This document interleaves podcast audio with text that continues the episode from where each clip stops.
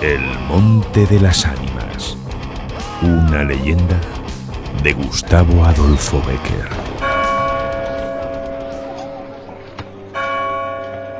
La noche de difuntos me despertó a no sé qué hora el doble de las campanas. Su tañido monótono y eterno me trajo a las mientes esta tradición que oí hace poco en Soria.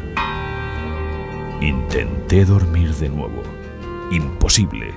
Una vez anijoneada, la imaginación es un caballo que se desboca y al que no sirve tirarle de la rienda.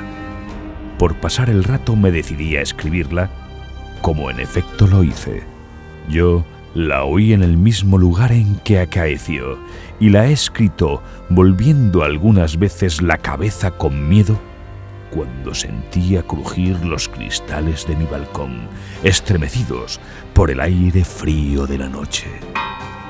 Sea de ello lo que quiera, ahí va, como el caballo de copas. Atad los perros, haced la señal con las trompas para que se reúnan los cazadores y demos la vuelta a la ciudad. La noche se acerca, es día de todos los santos y estamos en el monte de las ánimas. ¿Tan pronto? A ser otro día, no dejara yo de concluir con ese rebaño de lobos que las nieves del Moncayo han arrojado de sus madrigueras, pero hoy es imposible. Dentro de poco sonará la oración en los templarios y las ánimas de los difuntos comenzarán a tañer su campana en la capilla del monte. ¿Esa capilla ruinosa? Bah, ¿quieres asustarme? No, hermosa prima. Tú ignoras cuánto sucede en este país, porque aún no hace un año que has venido a él desde muy lejos. Eh, refrena tu yegua. Yo también pondré la mía al paso, y mientras dure el camino, te contaré esa historia. Los pajes se reunieron en alegres y bulliciosos grupos. Los condes de Borges y Alcudiel montaron en sus magníficos caballos y todos juntos siguieron a sus hijos, Beatriz y Alonso, que precedían la comitiva a bastante distancia. Mientras duraba el camino, Alonso narró en estos términos la prometida historia. Ese monte, que hoy llaman de las ánimas, pertenecía a los templarios, cuyo convento ves allí, al margen del río. Los templarios eran guerreros y religiosos a la vez.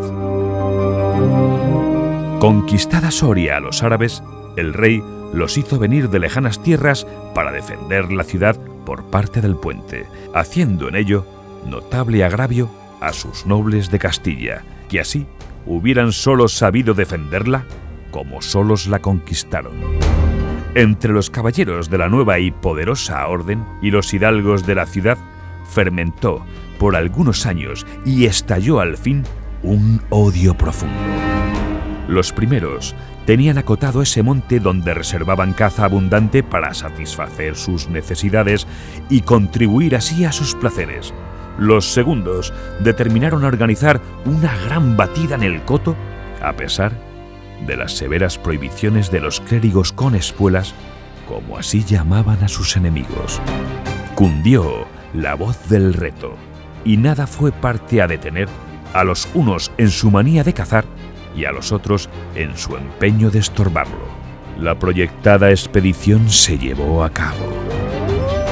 No se acordaron de ella las fieras, antes la tendrían presente tantas madres como arrastraron sendos lutos por sus hijos. Aquello no fue una cacería, fue una batalla espantosa.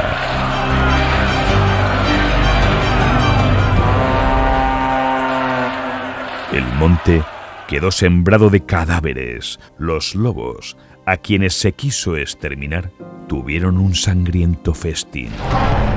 Por último, intervino la autoridad del rey.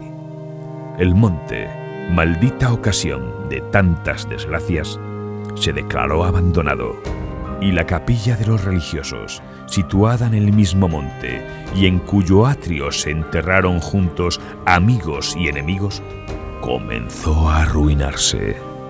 Desde entonces, dicen que cuando llega la noche de difuntos, se oye doblar sola la campana de la capilla.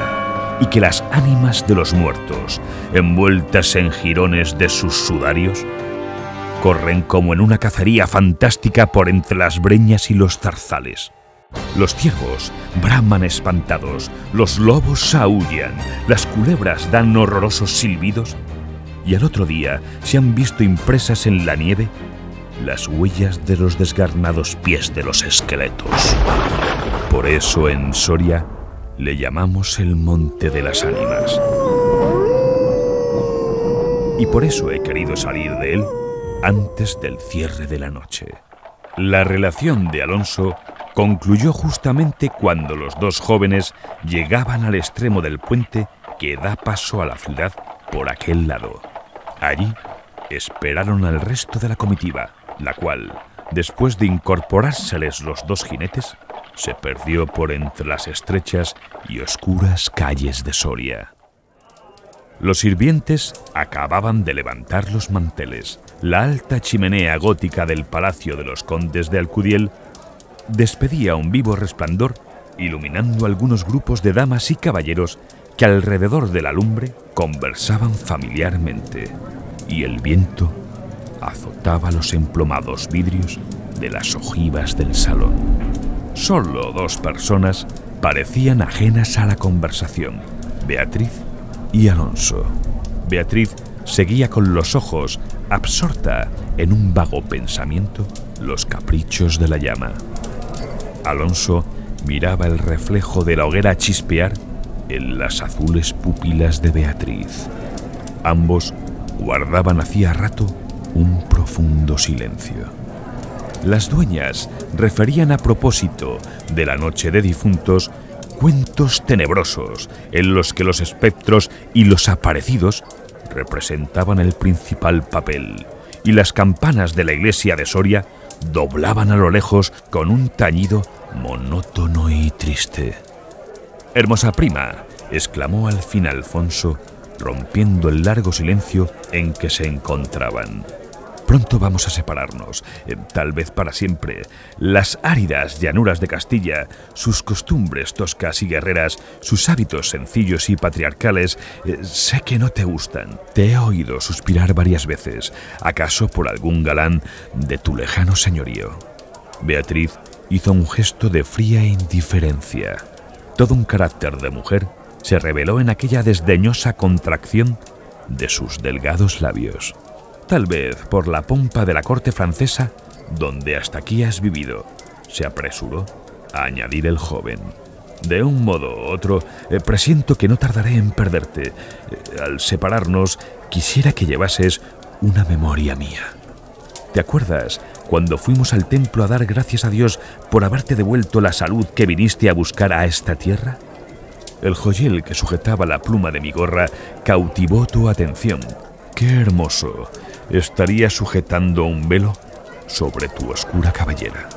Ya aprendido del de una desposada, mi padre se lo regaló a la que me dio el ser y ella lo llevó al altar. ¿Lo quieres? No sé en el tuyo, contestó la hermosa, pero en mi país una prenda recibida compromete una voluntad.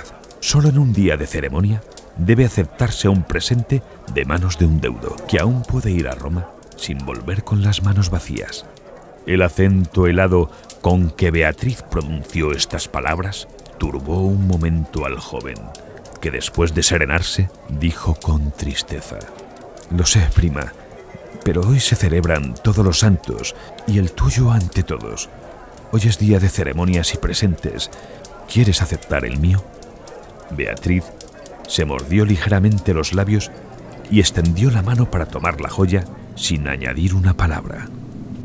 Los dos jóvenes volvieron a quedarse en silencio y volvióse a oír la cascada voz de las viejas que hablaban de brujas y de trasgos, y el zumbido del aire que hacía crujir los vidrios de las ojivas, y el triste monótono doblar de las campanas.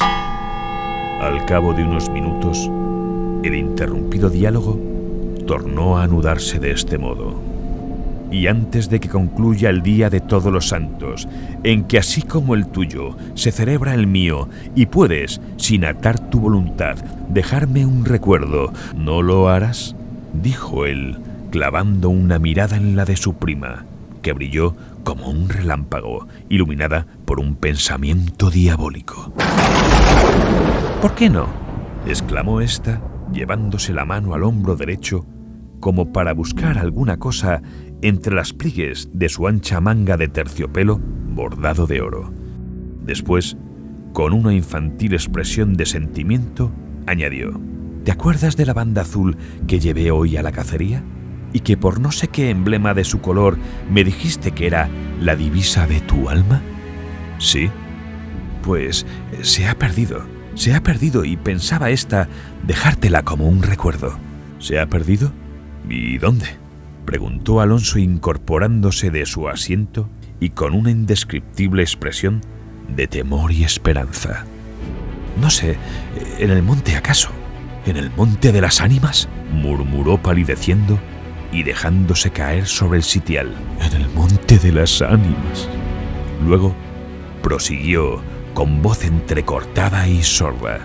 Eh, tú lo sabes, porque lo habrás oído mil veces. En mi ciudad, en toda Castilla, me llaman el rey de los cazadores, no habiendo aún podido probar mis fuerzas en los combates como mis ascendentes, he llevado a esta diversión imagen de la guerra, todos los brillos de mi juventud, todo el ardor hereditario de mi raza, la alfombra que pisan tus pies son despojos de fieras que he muerto por mi mano.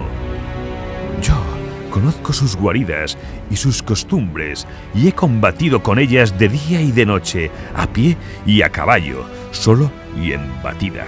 Y nadie dirá que me ha visto huir del peligro en ninguna ocasión. Otra noche volaría por esa banda y volaría gozoso como en una fiesta. Sin embargo, esta noche, esta noche, hay que ocultártelo. Tengo miedo. ¿Oyes? Las campanas doblan, la oración ha sonado en San Juan del Duero, las ánimas del monte comenzarán ahora a levantar sus amarillentos cráneos de entre las malezas que cubren sus fosas, las ánimas cuya sola vista pueden helar de horror la sangre del más valiente, tornar sus cabellos blancos o arrebatarle en el torbellino de su fantástica carrera como una hoja que arrastra el viento sin que se sepa a dónde. Mientras el joven hablaba, una sonrisa imperceptible se dibujó en los labios de Beatriz, que cuando hubo concluido, exclamó con un tono indiferente, Oh, eso de ningún modo. ¡Qué locura! Ir ahora al monte por semejante friolera una noche tan oscura, noche de difuntos, y cuajado el camino de lobos. Al decir esta última frase, la recargó de un modo tan especial que Alonso no pudo a menos de comprender toda su amarga ironía movido como por un resorte, se puso de pie, se pasó la mano por la frente, como para arrancarse el miedo que estaba en su cabeza y no en su corazón, y con voz firme exclamó, dirigiéndose a la hermosa que aún estaba inclinada sobre el hogar, entreteniéndose en revolver el fuego. Adiós, Beatriz, adiós. Hasta pronto. Alonso, Alonso, dijo ésta volviéndose con rapidez, pero cuando quiso o aparentó querer detenerle, el joven había desaparecido. A los pocos minutos se oyó el rumor de un caballo que se alejaba al galope. La hermosa, con una radiante expresión de orgullo satisfecho que coloreó sus mejillas, prestó atento oído a aquel rumor que se debilitaba, que se perdía, que se desvaneció por último.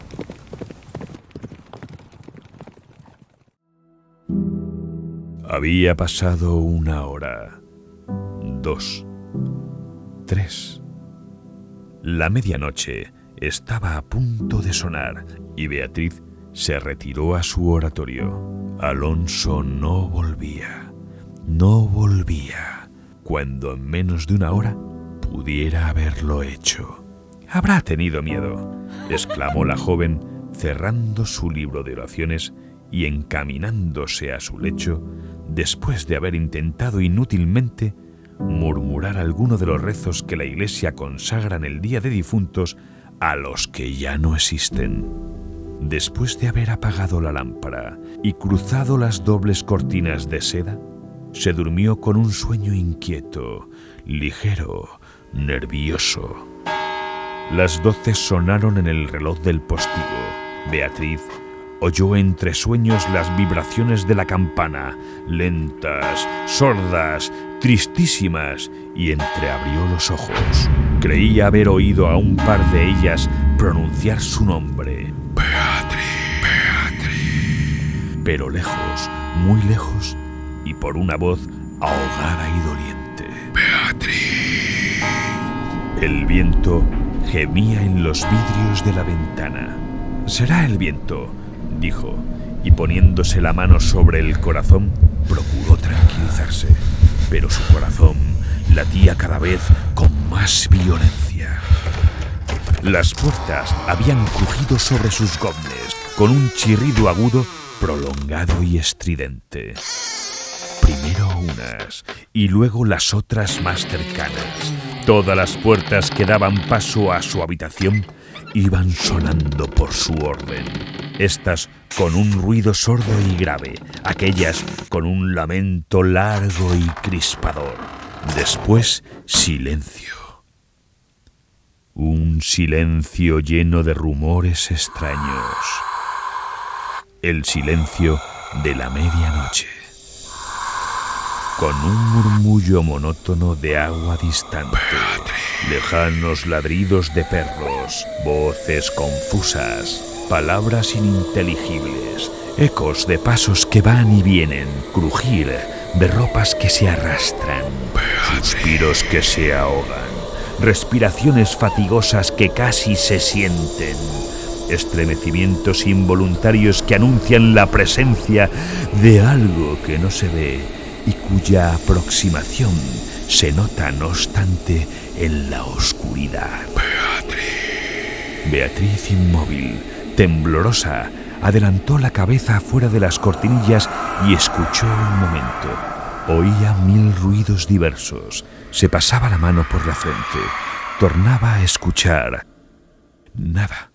Silencio. Veía con esa fluorescencia de la pupila en las crisis nerviosas, como bultos que se movían en todas direcciones, y cuando dilatándolas las fijaba en un punto, nada. Oscuridad. Las sombras impenetrables. ¡Bah! exclamó volviendo a recostar su hermosa cabeza sobre la almohada de raso azul del lecho. ¿Soy yo, tan miedosa como esas pobres gentes, cuyo corazón palpita de terror bajo una armadura al oír una conseja de aparecidos? Y cerrando los ojos, intentó dormir, pero en vano había hecho un esfuerzo sobre sí misma. Pronto volvió a incorporarse más pálida, más inquieta, más aterrada. Ya no era una ilusión. Las colgaduras de brocado de la puerta habían rozado al separarse y unas pisadas lentas sonaban sobre la alfombra. Beatriz.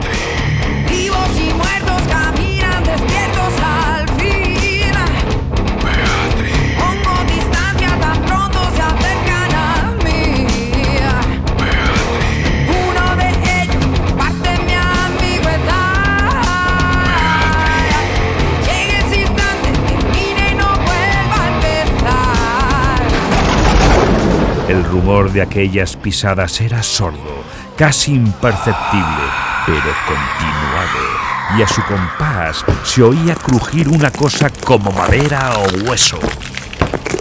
Y se acercaban, se acercaban y se movió el reclinatorio que estaba a la orilla de su lecho. Beatriz lanzó un grito agudo y arrebujándose en la ropa que la cubría, escondió la cabeza y contuvo el aliento. El aire azotaba los vidrios del balcón, el agua de la fuente caía y caía con un rumor eterno y monótono. Los ladridos de los perros se dilataban en las ráfagas de aire y las campanas de la ciudad de Soria, unas cerca, otras distantes, doblaban tristemente por las ánimas de los difuntos. Así pasó una hora, dos, la noche, un siglo, porque la noche aquella pareció eterna Beatriz. Al fin despuntó la aurora. Vuelta de su temor, entreabrió los ojos a los primeros rayos de la luz. Después de una noche de insomnio y de terrores, es tan hermosa la luz, clara y blanca del día, separó las cortinas de seda del lecho y ya se disponía a reírse de sus temores pasados cuando de repente un sudor frío cubrió su cuerpo, sus ojos se desencajaron y una palidez mortal decoloró sus mejillas.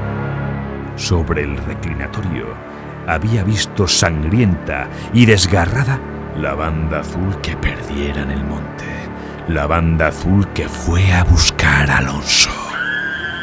Cuando sus servidores llegaron despavoridos a noticiarle la muerte del primogénito de Alcudiel, que a la mañana había aparecido devorado por los lobos entre las malezas del Monte de las Ánimas, la encontraron inmóvil, crispada, asida con ambas manos a una de las columnas de ébano del lecho. Desencajados los ojos, entreabierta la boca, blancos los labios, rígidos los miembros, muerta, muerta de horror. Beatriz.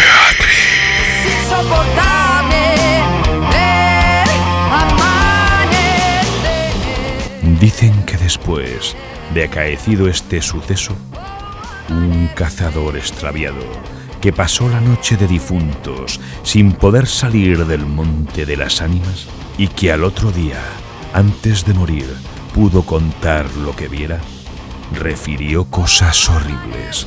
Entre otras, asegura que vio a los esqueletos de los antiguos templarios y de los nobles de Soria enterrados en el atrio de la capilla levantarse al punto de la oración con un estrépito horrible caballeros sobre osamentas de corceles perseguir como una fiera a una mujer hermosa, pálida y desmelenada, que con los pies desnudos y sangrientos y arrojando gritos de horror daban vueltas alrededor de la tumba de Alonso.